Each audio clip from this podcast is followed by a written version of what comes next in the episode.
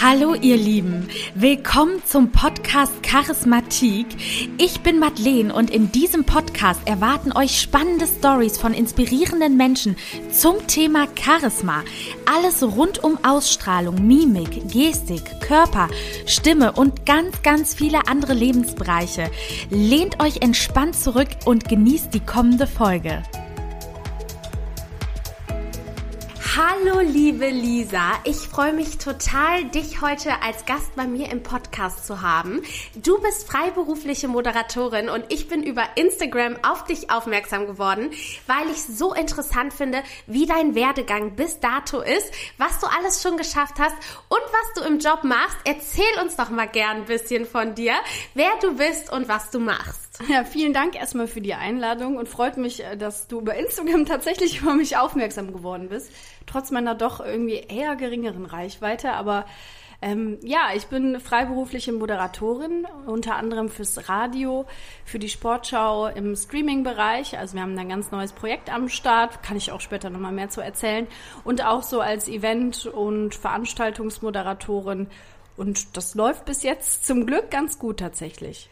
Ja, und ich finde das natürlich besonders spannend für den Podcast, weil du für mich genau alles abdeckst, was eigentlich hier Thema ist. Das heißt Charisma, Ausstrahlung, Stimme und natürlich die Berufung leben. Und mich würde jetzt mal interessieren, Lisa, du bist ja 25 Jahre alt und lebst schon deinen Traumberuf. Wie hast du es bis dahin geschafft, dass du da auch schon so sicher drin bist? Ja, das ähm, ist eine gute Frage. Viele sagen immer, aber mit deinen 25 Jahren ist krass, wie viel du schon geschafft hast. Ähm, ich bin tatsächlich immer ein sehr ungeduldiger Mensch und habe immer gedacht, Mann, ey, es könnte doch mal ein bisschen schneller vorangehen. Aber wenn ich jetzt mal so zurückblicke, ähm, war es zwar ein langer Weg, aber doch ging es dann doch irgendwie schnell. Und das Ganze hat tatsächlich ähm, auf klassischer Weise angefangen, was ich auch jedem empfehlen kann, der irgendwie einen Einstieg in die Medienbranche sucht und auch weiß, dass es schon der Traumberuf ist dass man halt einfach klassischerweise mit einem Praktikum anfängt. Und so hat das bei mir tatsächlich auch alles angefangen.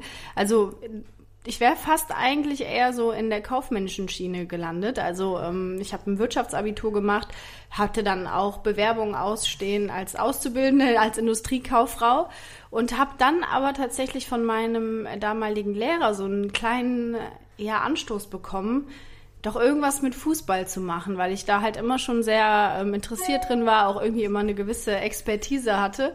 Und dann habe ich tatsächlich gedacht, hm, warum nicht? Die Ausbildung kannst du irgendwie immer noch machen, mach doch erstmal ein Praktikum. Und das habe ich damals dann beim Radiosender gemacht, da wo ich auch heute immer noch arbeite, bei Radio 91.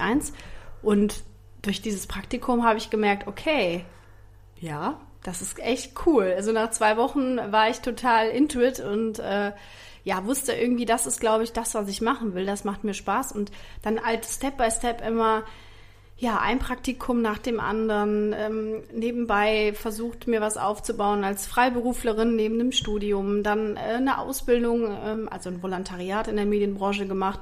Ja, und so ist es dann irgendwie alles Step by Step gekommen. Krass, das wäre nämlich meine nächste Frage gewesen. Das heißt, du hast nach deinen Praktika nochmal ein Volontariat gemacht, auch beim Radio dann? Ganz genau. Also ich habe erstmal nach, den, äh, nach diesem Praktikum beim Radiosender gesagt, okay, das ist das, was ich machen will. Was brauche ich dafür? Und meistens ist es dann doch ein Studium. Also die meisten sagen dann doch schon, um in der Medienbranche zu arbeiten. Das ist nicht Grundvoraussetzung, aber es ist mittlerweile ja heutzutage schon irgendwie so Voraussetzung. Also habe ich ein Studium begonnen in Düsseldorf und habe dann während meines Studiums immer weiter Praktika gemacht, ähm, habe dann auch nebenbei gearbeitet für den Radiosender als Freiberuflerin, habe dann immer mal Artikel für Zeitungen geschrieben, habe Radiobeiträge gemacht und nach meinem Studium habe ich dann tatsächlich das Volontariat gemacht. Das ging ja zwei Jahre dann. Spannend. Ja, so ist das dann alles gekommen. Okay, liebe Lisa, ähm, weil ich finde das total spannend. Das heißt, du hast quasi ein Studium gemacht, nebenbei dann beim Radio noch gearbeitet und danach nochmal ein Volo. Das heißt quasi fünf Jahre Ausbildung. Ja, ganz genau. In was hast du dein Studium gemacht? Ich habe mein Studium in Germanistik gemacht, also den Bachelor in Germanistik und hatte dann auch als Nebenfach äh, Medien und Kommunikation. Sehr nice, ja. sehr, sehr spannend. Und ähm, wie war das, dass du angefangen hast, freiberuflich dich zu orientieren, weil ich glaube, das ist wirklich auch eine Herausforderung. Das merke ich ja momentan auch mit diesen ganzen bürokratischen Sachen, die einen dann plötzlich auch erwarten, was Krankenkasse, Steuern, mhm. dies, das angeht. Wie hast du es geschafft, da erstmal so einen Überblick für dich zu bekommen, weil du warst ja auch noch sehr jung? Ja, also ich glaube, den Überblick habe ich immer noch nicht komplett. Also ich habe äh, jetzt am 1.7. erst angefangen, äh, mich quasi komplett auf freiberufliche Beine zu stellen. Davor war ich ja auch im Volo dann fest angestellt. Das war jetzt für mich schon auch ein krasser Schritt, muss ich sagen. Ähm, neben des Studiums war das halt immer ganz einfach. Ne? Man hatte das Studium, man hat noch, ich habe zum Beispiel mit meiner Mutter noch gewohnt und hatte halt nicht so viele finanzielle auch Aufwendungen. Ne? Also das war halt alles noch ein bisschen einfacher. Und jetzt halt zu wissen, okay, man muss seine eigene Wohnung finanzieren, man muss so viel anderes finanzieren. Das ist natürlich ähm, schon eine Herausforderung und ich muss auch sagen, ich habe mich natürlich da auch irgendwie reinarbeiten müssen. Also mit Steuerberaterin gesprochen, ähm, viel über Google, aber hatte zum Glück auch im Volontariat so ein paar Kurse so in die Richtung, weil viele ja eben in der Medienbranche Freiberufler sind. Und da wurden wir schon so ein bisschen drauf vorbereitet. Ähm, was kann man machen? Ähm, zum Beispiel Stichwort Künstlersozialkasse, wo ich jetzt auch meinen Antrag hingeschickt habe, sodass einem schon mal ein bisschen was äh, Last genommen wird. Aber trotzdem ist es immer noch eine unfassbar große Herausforderung und ich bin immer noch nicht zu 100 Prozent, dass ich sage, ey, ich habe alles geregelt und ich blicke da komplett durch. Ne? Wahnsinn. Das heißt, für Leute, die, sag ich mal, in die Medienbranche einsteigen wollen, da würdest du empfehlen, schon mal als erstes ein Studium zu machen, ja. Praktika und ein Volo dann tatsächlich wahrscheinlich auch, ne? Ja, also eigentlich ist das so der klassische Weg, den ich gegangen bin. Natürlich gibt's immer auch Ausnahmen, aber ich weiß gerade, dass ähm, durch das Volontariat, das ist wirklich immer noch heutzutage oft die Eintrittskarte in die Medienwelt. Das ist irgendwie auch eine Grundvoraussetzung. Ähm, das Studium, da sage ich, okay, das muss nicht jeder haben, aber ich glaube, dass es ein ganz guter Background ist und weil man auch während des Studiums halt super viele Praktika machen kann. Ne? Das ist dann die Zeit und die Chance, wo du sagen kannst, okay, ich studiere und kann aber dann in den Semesterferien ein Praktikum machen. Ich kann nebenbei arbeiten. Ne? Also mein Studium hat mich jetzt nie so groß herausgefordert, auch zeitlich, dass ich da keine Zeit hätte für andere Dinge. Ne? Also das ist halt einfach eine gute Phase, glaube ich, das Studium, um sich wirklich auszuprobieren, um Praktika zu machen und um so die ersten Schritte zu gehen. Und das Volontariat ist dann, glaube ich, wirklich die Eintrittskarte in das Unternehmen oder generell in die Medienbranche. Und äh, das würde ich auch jedem empfehlen, dieses Volontariat zu machen, weil man lernt einfach da die Basics und ist halt einfach ausgebildete Redakteurin. In dem Fall bin ich ausgebildete Radioredakteurin. Ähm, das hat ja dann schon auch was, wenn man irgendwie sagen kann, okay, ich habe das und das gelernt. Mhm. Ansonsten bist du Bachelor of Germanistin, aber Absolut. Ich ne, weiß total, was du meinst. Und ähm, wie du sagst, gerade in der Praxis lernt man dann auch nochmal die spezifischen Handgriffe. Ist das denn so, dass wenn man die Praktika nach dem Abi macht, dass man die auch machen kann, ohne im Studium zu sein, weil ich höre immer total oft, dass die Medienbranche mittlerweile gerne Leute für Praktika nimmt, die im Studium sind. Ja, das ist natürlich, ähm, frag mich nicht genau, welche wirtschaftlichen Hintergründe das hat, aber das ist natürlich äh, für die Medienbranche oder für die Unternehmen deutlich einfacher, wenn du Studentin bist. Ähm, geht aber auch, wenn du nicht Studentin bist. Also ähm, ich habe ja auch zum Beispiel ähm, das Praktikum gemacht, nachdem ich mein Abitur gemacht habe und war ja dann auch quasi nichts in Anführungsstrichen. Mhm. Ich war Absolventin, habe mein Abitur gehabt, aber das geht auch ohne Studium, ne? Mhm. Und ohne im Studium zu sein. Aber es öffnen sich einem natürlich oft deutlich mehr Türen. Du hast mir ja auch eben erzählt, zum Beispiel, dass du oft auf Werkstudentinnen und so gestoßen bist, ne? Und gerade das äh, bietet sich während des Studiums halt auch an, ne? Deswegen, es ist halt schon eine gute Möglichkeit. Es ist gut, so zweifach zu fahren und dann mhm. auch noch einen Abschluss zu bekommen. Wie ist es denn, was hat dich am meisten am Radio inspiriert? Oh, schwierig zu sagen. Also bei mir war es tatsächlich ähm, so diese also ich hatte oft dann als Praktikantin musste ich so Umfragen machen oder Beiträge. Und ich bin halt super viel halt auch mit Menschen in Kontakt gekommen. Und das lag mir immer schon. Ich war immer sehr sozialer Mensch, ein sehr kontaktfreudiger Mensch und auch immer sehr kommunikativ. Und da habe ich halt einfach gemerkt, so dieser Austausch mit Menschen und generell so jeden Tag irgendwie was Neues erleben oder jeden Tag auch irgendwie neue Themen zu haben, das äh, erfüllt mich halt irgendwie total. Ne? Also jeder Tag ist anders und nicht jeder Tag ist irgendwie gleich. So Und das war so bei mir irgendwie dieser Knackpunkt, wo ich gedacht habe, schon cool.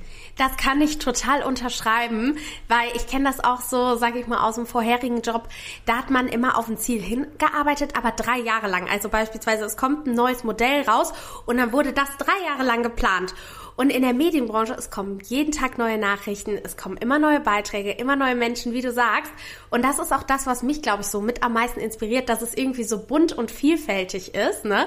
Mhm. Und ähm, ja, was ich dich auch noch unbedingt fragen wollte, ist natürlich, wenn du da jetzt angefangen hast beim Radio damals und man ist ja als Frau auch dann noch sehr jung und oft auch noch gar nicht so selbstsicher.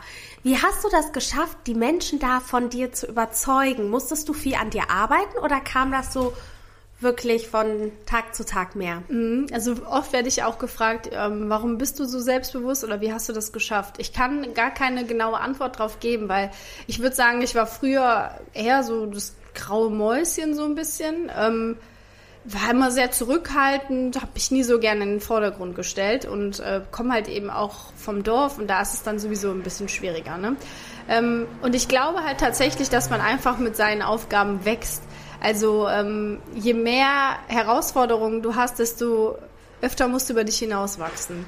Und ähm, ich, also ich habe einen extremen Wandel durchgemacht. Also wenn du mich am Anfang des Praktikums gesehen äh, hättest und du mich jetzt siehst, das ist halt schon wirklich eine Veränderung. Aber bei mir war das tatsächlich immer so dieses ständig ins kalte Wasser geworfen zu werden und abliefern zu müssen und äh, jetzt auch irgendwie performen zu müssen. Das hat mich halt irgendwie immer ein Stückchen weitergebracht. Das ist unangenehm ähm, am Anfang, aber es bringt dich unglaublich viel weiter, ne? Und ähm, vor allen Dingen aus Fehlern lernen, ne?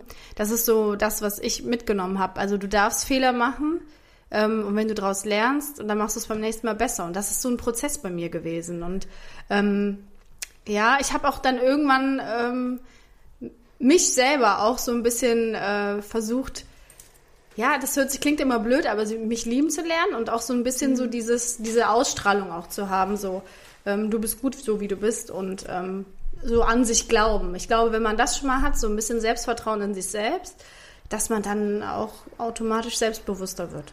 Ja, da finde ich, hast du was total Spannendes gesagt, dieses an sich zu glauben, weil oft ist es ja so, dass das Umfeld einen auch tatsächlich so ein bisschen runtermacht. Wir haben das ja eben privat schon mal so ganz leicht angesprochen, dass auch nicht alle das immer so supporten. Wie ist das denn bei dir gewesen? Hast du viel Support auch von deiner Familie bekommen? Oder gab es auch Zeiten, wo die gesagt haben, du, ich verstehe gar nicht, warum kannst du nicht einen normalen Job machen? Warum musst du das jetzt freiberuflich machen und ist das nicht zu viel und zu anstrengend? Und äh, ja, wie war da so deine Erfahrung? Ja, da muss ich äh, glücklicherweise sagen, das war vielleicht auch ein äh, wichtiger Baustein, warum ich ähm, es vielleicht bis hierhin irgendwie auch geschafft habe oder auch so selbstbewusst, äh, selbstbewusst bin. Ähm, erstmal bin ich natürlich mit meinem Job, gerade in meinem Dorf, in meiner Heimat, natürlich irgendwie habe ich ein Alleinstellungsmerkmal. Ne? Ich meine, meinen Job machen eben nicht viele. Und es war dann schon immer, dass man eine gewisse Aufmerksamkeit auch hatte. Und ich sage immer so, es gibt viele Leute, die es einem nicht gönnen, aber ich weiß halt, dass meine Familie und vor allen Dingen meine Freunde mich da immer mega supporten. Also die verstehen auch, wenn ich nicht so viel Zeit habe und nicht immer überall dabei sein können und die finden das wirklich cool. Und ich weiß das auch, also die meinen es auch ehrlich. Ähm, und da gab es halt immer von meiner Familie unglaublich viel Unterstützung. Ob es jetzt finanziell war, ob ich jetzt bei meiner Mutter wohnen durfte während meines Studiums ähm, oder ob es einfach so dieser mentale Support ist, ähm, mich ständig im Radio hören, immer einschalten, mir immer Feedback geben und äh, auch so immer an mich geglaubt haben oder mir das dann auch immer sagen, das ähm, hilft einem natürlich extrem. Ne? Mega spannend, dass die dich dann auch immer so hören können ja. und so richtig cool. Hattest du denn dazu eigentlich auch Sprecherkurse machen müssen und an deiner Stimme arbeiten? Weil ich merke, du sprichst ja auch mega nice und total flüssig. Musstest du das wirklich lernen oder geht dir das eh von der Hand? Äh, nee, ich hatte tatsächlich eine ganz, ganz große Schwäche und das war mein Dialekt. Also ähm, ich hatte so einen richtigen, oder habe ich immer noch, einen rheinischen Dialekt, ne? Und äh, da habe ich bestimmt, also lass mich nicht lügen, aber ich habe bestimmt drei Jahre, zweieinhalb, drei Jahre gebraucht, ähm, erstmal um zu verstehen, dass ich diesen Dialekt habe und zu erkennen, bei welchen Wörtern ist das der Fall und ihn dann abzustellen. Ne? Ähm, Gerade so im Gespräch dann wenn du das nicht vom Skript abliest oder so oder generell so dieses Spontane hast, dann rutscht mir das ständig irgendwie durch. Ne? Ähm, mm. Das war erstmal eine ganz große Herausforderung, äh, woran ich auch echt immer so ein bisschen verzweifelt bin. So, ne? Ähm, Dann habe ich natürlich in meinem Volontariat auch eine Sprecherausbildung in dem Sinne gehabt, ähm, zumindest Kurse und ähm, vieles kommt tatsächlich mit der Zeit, mit der Übung. Wenn ich mir jetzt Beiträge von mir von vor fünf Jahren anhöre und jetzt Beiträge von irgendwie von einer Woche oder so, das sind halt meilenweite Unterschiede, ne? Und es ist so, das hört sich immer blöd an, aber Learning by Doing. Und ähm, kannst du noch so äh, viele Sprecherausbildungen und Übungen machen. Du musst es ja irgendwie in die Praxis umsetzen oder generell in der Praxis machen. Und Ganz ehrlich. Ich glaube auch, das es entwickelt hat, sich. Ja, ne? Ja. Ich kann mir auch Sachen von mir von vor einem Jahr nicht mehr anhören, mhm. auf keinen Fall. Und ich glaube auch, das hat ganz viel so mit innerer Ruhe zu tun. Ich weiß nicht, wie du das siehst, Voll. aber ich bin so ein total hibbeliger Mensch und je hibbeliger ich bin, desto höher spreche ich und desto mehr Fehler mache ich und desto schneller rede ich. Und wenn man aber irgendwie so einfach entspannt ist und gechillt, dann habe ich auch eine viel bessere Ausdrucksweise. Aber genau das ist ja das Schwierige, ne? Also dieses entspannte, gechillte, das ist halt die große Kunst, ne? Und weil auch das kommt nur mit Erfahrung. Also ich weiß noch, wie sau aufgeregt ich vor meiner ersten Sendung war oder auch vor meiner ersten Nachrichtenshow. Da äh, habe ich oben habe ich keine Luft mehr gekriegt ungelogen ne so also das Gefühl man kriegt keine Luft so Was? das ist ein ganz unangenehmes weil ich so aufgeregt war so, wenn ich dann mal zehn Sendungen gemacht habe, war ich bei der elften Sendung schon wieder deutlich entspannter. Ne? Mhm. Ne? Aber das ist auch schwierig zu lernen. Ne? So, du weißt, also du kannst das ja gar nicht abstellen. Wenn du jetzt das erste Mal eine Sendung hast, dann bist du natürlich aufgeregt. Ja, so. ja, absolut. Ich muss sagen, äh, mit der Erfahrung bin ich halt einfach deutlich entspannter geworden. So wie jetzt, äh, als ich meinen neuen Job bei der Sportschau angefangen habe, da war ich gar nicht so nervös, wie ich meine, als ich meine erste Sendung beim Radio hatte. So, weil ich halt einfach wusste, okay, dir kann nichts passieren und was soll dir passieren, außer dass du dich versprichst. Aber vor drei Jahren war das für mich Hölle, wenn ich mich versprochen habe. Das fand ja. ich total schlimm. Und jetzt denke ich mir so, ja, ist menschlich, ne? Dann ist es halt so. Ja, ne? aber dass du das, diesen Gedanken halt hast und diese, diese Erfahrung, das braucht Zeit, ne? Ja, das glaube ich dir. Und ist das bei der Sportschau, ist das auch Radio jetzt oder ist ja, das TV? Es ist, ja, es ist ähm, quasi schon Radio, also es ist ein Audioprojekt. Ähm, Cool. Es ähm, wird aber tatsächlich ähm, gestreamt, also nicht klassisch ah. über UKW, sondern äh, wirklich so über Sportschau-App, ähm, sportschau.de über die Alexas und die ganzen ähm, Sprachassistenten. Also das ist mehr so zeitgemäß, so Richtung äh, Streaming. Weil was ich total spannend finde, ist, ähm, du bist ja im Sportbereich, aber hast gar nicht Sportjournalismus an sich studiert. Mhm. Und meine Denkweise war tatsächlich immer, man muss Sportjournalismus studiert haben, mhm. und na, um nachher im Sport tätig sein zu können. Würdest du sagen, ist das so oder nee. kann man da auch einfach wirklich quer reinrutschen wie du jetzt? Ja, also das ähm, war auch so eine Sache, wo ich mich vorher informiert habe. Ich dachte das auch am Anfang. Ich muss vielleicht irgendwas mit Sport machen und ähm, habe dann aber gerade auch durch die Praktika gemerkt, im Endeffekt, also das hat mal jemand zu mir gesagt ähm, in der Medienbranche, im Endeffekt ist es ganz egal, was du studiert hast. Du kannst auch Psychologie studieren oder du kannst auch Medizin studiert haben. Wenn du die praktische Erfahrung hast und was vorweisen kannst, ich habe das und das gemacht und habe da irgendwie Erfahrung gesammelt, dann ist das ganz egal, was du studiert hast. Das ist so, das war auch dann so der Knackpunkt, wo ich mir gedacht habe, okay, warum muss ich dann was mit Sportjournalismus studieren? Ich möchte lieber etwas breiter aufgestellt sein mhm. mit Germanistik, äh, Germanistik zum Beispiel und ähm, ja, das war so bei mir dann auch der Knackpunkt, wo ich gedacht habe, okay, dann ist ja eigentlich ist es egal, was du studierst. Du musst halt einfach nur schauen, dass du in der Richtung irgendwie was nebenbei machst ne? Mhm. und deine, deine Erfahrung sammelst. Und klar, wenn du im Sport äh, arbeiten willst, solltest du natürlich auch im besten Fall sportaffin sein. Das heißt, äh, du musst Bock drauf haben und auch mhm. eine gewisse Ahnung. Die hatte ich immer, ähm, privat halt eben, weil ich mich sehr dafür interessiert habe und Mehr braucht es dann auch eigentlich gar nicht. Ne? Spannend, ja. Ich finde das so cool, dass es gerade in der Medienbranche irgendwie so viele Wege gibt. Also ja. wirklich viele Wege führen nach Rom, sagt man ja so schön. So, ja. Ne? Und ich glaube, auf die Branche stimmt das. Ähm, wie viele Stunden am Tag würdest du sagen, sprichst du, wenn du deinen Job ausführst? Das würde mich mal wirklich interessieren.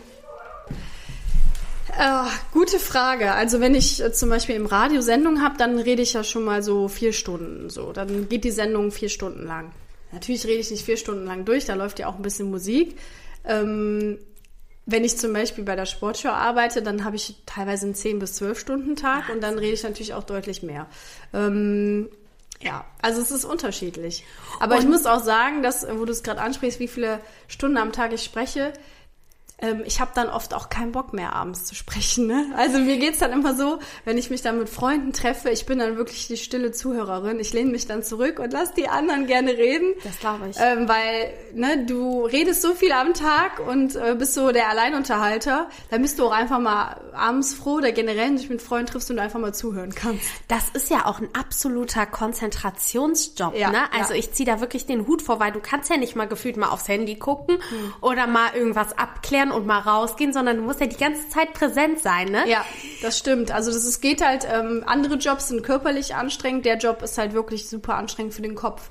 Einfach weil man wirklich immer auf der Höhe sein muss, konzentriert sein muss und ähm, natürlich auch keine Fehler machen will, ne? Das ist klar. Ja, natürlich. Und das finde ich ja gerade im Journalismus auch so spannend. Man hat es ja mitbekommen, auch die letzten Male. Ähm, Gab es, fand ich, öfter ein Thema, sage ich mal, auch im TV-Bereich, wo Journalisten einen Fehler begonnen haben, sich dafür im Nachhinein entschuldigt haben. Wie hoch würdest du sagen, ist der Druck für dich auch täglich auf der Arbeit, so unterbewusst auch? Man hat es wahrscheinlich gar nicht immer bewusst auf dem Schirm, aber dass man so das auch mal Angst hat, was falsch zu machen. Äh, wie sehr würdest du sagen, auf einer Skala von 1 bis 10 hat man so dieses Empfinden in dem Job? Also bei mir ist es tatsächlich oft so, ähm, dass ich es überdenke und dass ich meine Moderation tatsächlich irgendwie mehrmals durchlese und überlege, okay, könnte das jetzt komisch rüberkommen, könnte das falsch rüberkommen.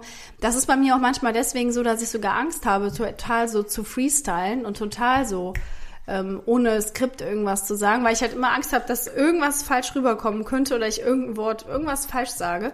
Deswegen würde ich schon sagen, auf einer Skala bin ich so bei sieben ungefähr. Wahnsinn. sechs bis sieben. Mhm. Wahnsinn. Ja. Ja, weil es kann einen halt den Job kosten, ne? Und ich glaube, das weiß man auch. Klar, es muss jetzt nicht so sein, aber im Worst, Worst, Worst Case, es ist ja überall so, ob man jetzt eine Managementstelle Ja, hat oder was auch immer, man sollte eh keine Fehler machen. Aber gerade im journalistischen Bereich, wo einen viele Leute hören, und wir sind ja dann auch so Quatschtanten, ne? dann kommt man von Hölzchen auf Stöckchen. Ja, genau, das ist das, so dieses Spontane oder auch so Ja. in, in der, ähm, im Gespräch so. Und dann ergibt sich schon mal was, was man ja so gar nicht vorher geplant hat und da muss man halt schon irgendwie, ich sag mal heutzutage noch mal ein bisschen mehr äh, aufpassen. Was aber auch gut ist, dass man das so ein bisschen mehr reflektiert, also generell unsere Sprache mal ein bisschen mehr reflektiert. Ähm, aber es ist natürlich auch ein gewisser Druck, ne? Also es klingt für mich fast so wie im Dating-Prozess, weil da muss man ja auch immer aufpassen, was man sagt. Ja. Bei mir ist das auch so, ich bin immer so eine Quatschtante, aber gerade wenn ich wen besonders gut finde, dann versuche ich auch immer so ein bisschen zu gucken. Und da würde mich nämlich mal interessieren, wenn du jetzt wenn wir mal aufs Private-Leben kommen und du jetzt einen total schlechten Tag hast, wie schaffst du es? Ist es bei dir so, dass sobald du davor im Studio bist, dass du zack direkt Konzentration hast? Oder dachtest du auch schon mal, ich bin nicht fähig zu arbeiten heute? Ja, also gerade in den letzten Wochen hatte ich tatsächlich zweimal so Momente, wo es privat bei mir irgendwie nicht ganz so rund alles lief und ähm, ich einmal ähm, tatsächlich gedacht habe, boah, Mist, wie sollst du das morgen schaffen? So irgendwie dir geht's gar nicht gut und ne, so vom Kopf her, aber auch generell körperlich und oh, wie soll ich das schaffen? Und dann habe ich mich tatsächlich ähm, selbst über mich, also ich habe mich über mich selbst gewundert tatsächlich. Und äh, als ich dann ins Studio gekommen bin und dieses Mikro aufging, war ich da. Ich weiß auch nicht, aber das ist bei mir irgendwie so, ein, so eine Fähigkeit vielleicht auch, dass wenn ich liefern muss, ich das kann. So. So, Wahnsinn. und das ist dann wirklich wie so ein Schalter umlegen. So, ähm, das kann nicht jeder. Ne, das ist so. Ähm, aber bei mir war es tatsächlich so, dass ich jetzt zweimal gemerkt habe, okay, wenn ich muss, dann kann ich. Und es ist schon krass, wie man dann irgendwie diesen Schalter umlegen kann. Ja, und ich höre das auch ganz oft, auch gerade bei Leuten, die jetzt im TV moderieren. Da habe ich auch schon mal so mitbekommen, bei so Private Talks, wenn man die mal so getroffen hat, dass sie auch bevor die äh, Moderat Moderator im Fernsehen wurden, gefragt worden sind von dem Chef, was ist, wenn du einen Trauerfall in der Familie hast, einen Abend vorher, stehst du am nächsten Morgen hier quasi auf der Matte oder in der Woche oder wie ist das so? Ich glaube, das war jetzt, ne, klar können die dann auch vielleicht sich krank melden, aber ich glaube, das war so eine Frage vom Mittel zum Zweck. Wie kannst du dich emotional gut beherrschen? Ne? Würdest du es dann schaffen? Und das fand ich total spannend, weil ich finde dahingehend den Job wirklich, also ich habe da meinen größten Respekt vor, weil das ist ja schon fast wie, als wenn man Arzt wäre oder Anwalt. Du musst dich ja einfach extrem konzentrieren. Ja, du musst halt einfach da sein, ne? Und ich glaube, man merkt es dir dann auch an, wenn du eben nicht gut drauf bist oder wenn du nicht komplett da bist, ne? Also das merkt, das merkt der Hörer sofort. Ähm, deswegen, es ist schon wirklich oft schon auch viel Druck dabei, ähm, eine große Konzentration. Aber für mich ist das tatsächlich, das klingt jetzt irgendwie so abgedroschen, aber es ist eine Leidenschaft für, für mich, mein Traumjob. Und wenn ich wirklich, wenn das Mikro angeht, dann bin ich da so, weil das dann dann habe ich Bock, dann das macht mir einfach Spaß so und dann kann ich halt auch einfach mal schlechte Tage oder auch schlechte Ereignisse super gut vergessen so. Das ist für mich halt irgendwie so die beste Ablenkung, ne? Mhm. Ähm, das, und das ist ja so auch Spaß ja macht, ne? und das ist ja auch wichtig, dass der Job nicht dass, dass du nicht denkst, boah, ich muss heute schon wieder arbeiten oder wie soll ich das jetzt machen, sondern dass du das Gefühl hast, okay, wenn ich da hingehe, ich habe da voll Spaß dran und dann ist das für mich echt super Ablenkung. Also für dich ist das eigentlich eher so, dass dich der Job nochmal nach oben pusht, ja. anstatt nach unten, wie es bei so vielen ist, boah, morgen muss Total. ich arbeiten. Und da kämen wir nämlich schon auch so ein bisschen dem Ende entgegen und dem, was mich auch mit am meisten interessiert.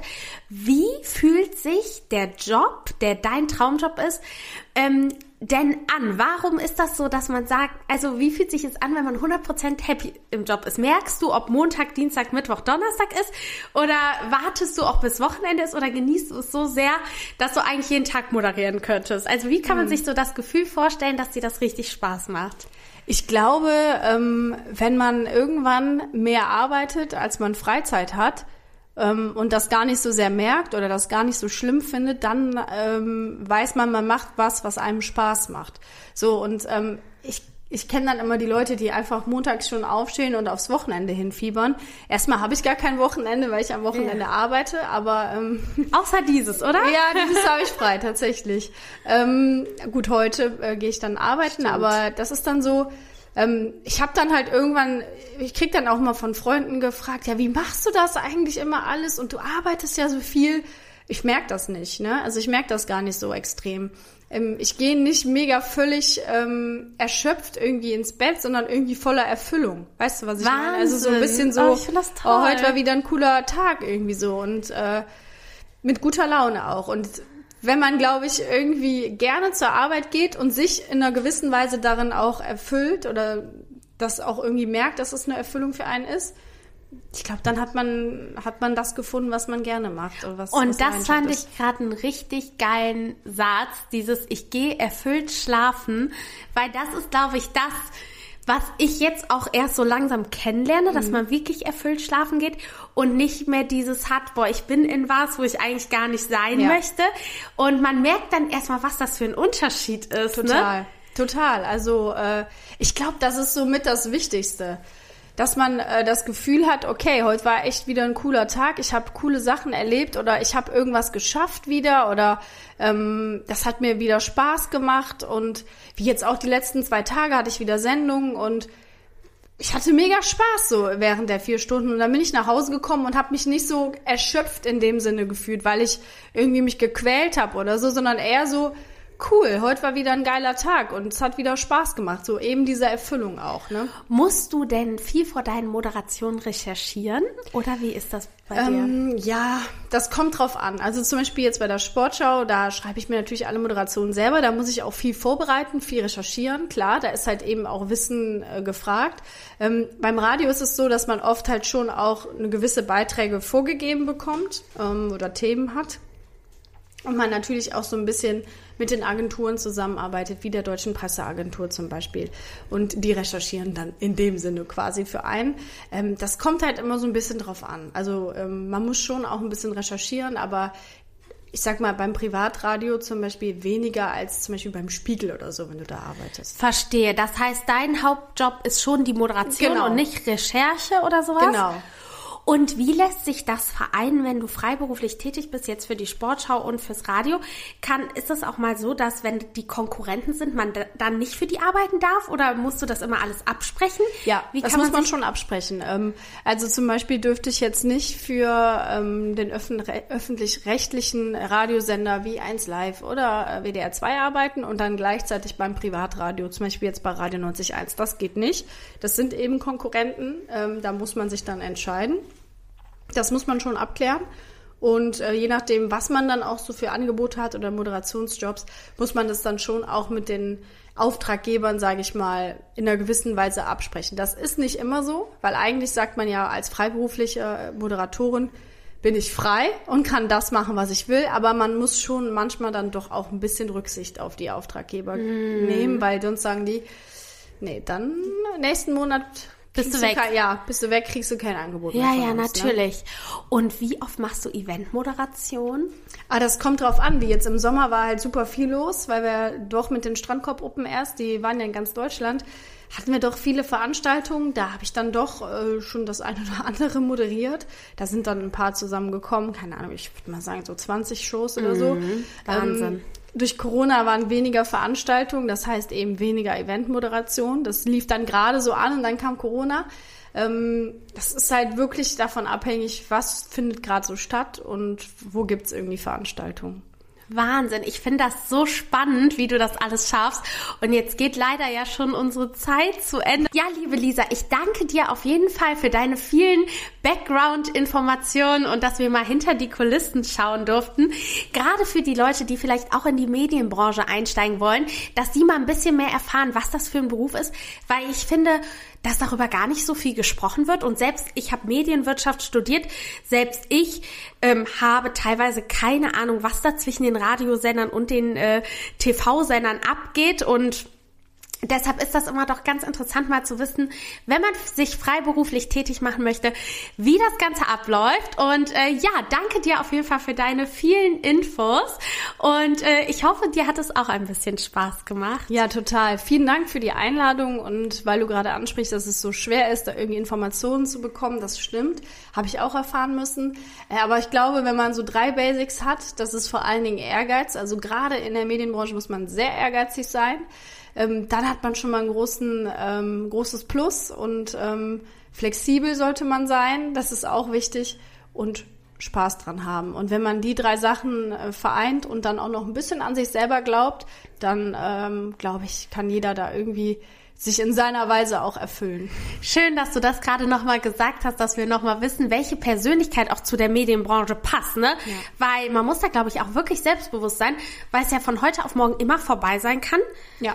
Also es ist ja einfach man so. Man muss wirklich den Glauben an sich selbst auch irgendwie haben und wissen, was man kann und dass man es kann. Und dann hast du schon mal Basics, die dein Selbstbewusstsein auf jeden Fall stärken dass du eben nicht den Gedanken hast, oh, morgen könnte es schon vorbei sein, sondern ich bin so gut, dass man mich nicht entlassen okay, kann. Mein Nein, ich muss noch ein bisschen an mir arbeiten, was ja. das angeht. Und Netzwerken absolut, absolut wichtig. Absolut wichtig, ja, total. Nur noch eine Frage, die mir gerade einfällt. Wie ist es denn, sag ich mal, mal auf den Influencer-Job bezogen? Darüber mhm. haben wir ja eben schon mal gesprochen. Ist es heutzutage auch möglich, wenn du Influencer bist, relativ leicht in die Medienbranche zu kommen oder wollen die das selber oft gar nicht?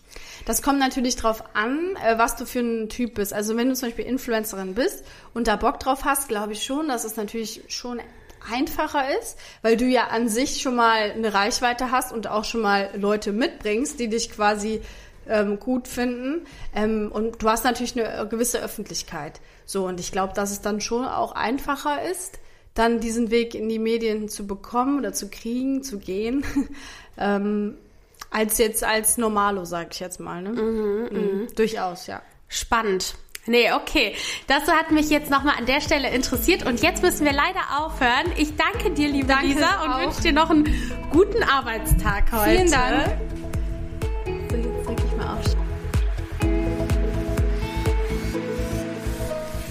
Ihr Lieben, ich hoffe, ihr hattet ganz viel Spaß beim Zuhören dieser Folge und konntet für euch noch einen Mehrwert daraus mitnehmen. Hinterlasst mir sehr gerne Feedback und Bewertungen oder schreibt mir eine E-Mail bei Fragen und Anregungen. Ich hoffe natürlich bis zum nächsten Mal und sage bis bald.